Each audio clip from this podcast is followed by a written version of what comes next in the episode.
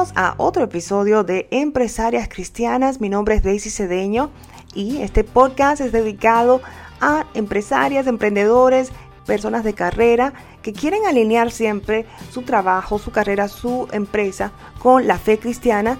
Y este es un camino también para mí, para edificarme y para seguir siempre pendiente y pegadita de lo que es nuestras creencias cristianas y alineado con nuestra fe, que es muy importante. A veces uno se desubica y hace tantas cosas y tenemos que hacer nuestras pausas y darnos cuenta que nuestros estándares son diferentes a las del mundo y a veces caemos en lo cotidiano, en la rutina y en lo que el mundo nos dice que es lo correcto y a veces tenemos que tener cuidado con eso y por eso es importante rodearnos de cosas como esta, como este podcast donde hacemos esa pausa y decimos vamos a tomar la palabra de Dios, vamos a hablar de, de nuestra fe cristiana, vamos a hablar de Jesús, que cada palabra que salió de su boca es enseñanza y eso es lo que estamos tratando en el día de hoy, de siempre alinearnos con nuestra fe cristiana. También tenemos en Facebook un grupo de empresarias cristianas, se llama Emprendedoras y, Empresarias Cristianas, y ahí conversamos, eh, también tenemos algunos, algunas personas que hacen video y por supuesto, yo hago el podcast y también de vez en cuando hago un video y alguna foto, algún versículo. Puedes encontrarnos como empresarias y emprendedoras cristianas. Y en el día de hoy quiero hablar sobre un posting que me encontré en uno de los grupos donde interactúo. Eh, me pareció tan bonito y por eso quise compartirlo. Aurelia Flores te mando un saludo especial. Y el posting dice así, tu vida está a punto de dar un cambio hermoso y sorprendente. Más adelante ella hace un énfasis en un verso de la Biblia, Josué 1.6. Esfuérzate y sé valiente, porque tú repartirás a este pueblo por heredad la tierra de la cual juré a sus padres que la daría a ellos.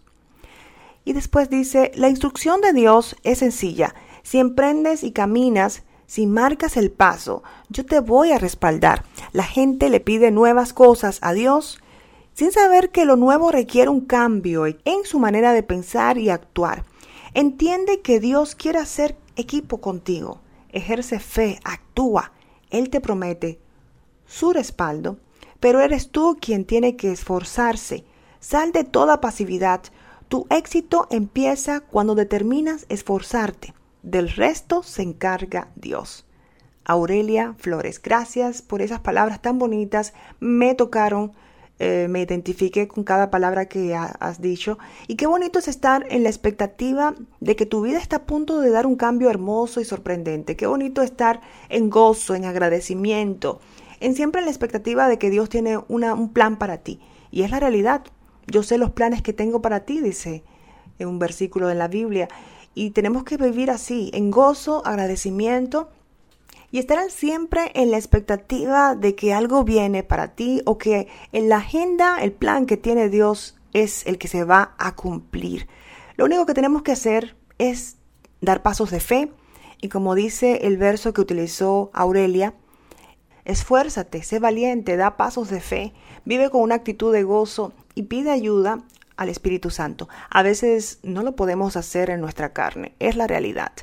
Pasamos por situaciones, como dicen, en altas y bajas, eh, algunos días que tal vez son comprometidos por la misma situación del mundo, de la economía, de tantas cosas que pueden pasar, pero Dios tiene un plan para cada uno de nosotros y el darnos cuenta de eso libera.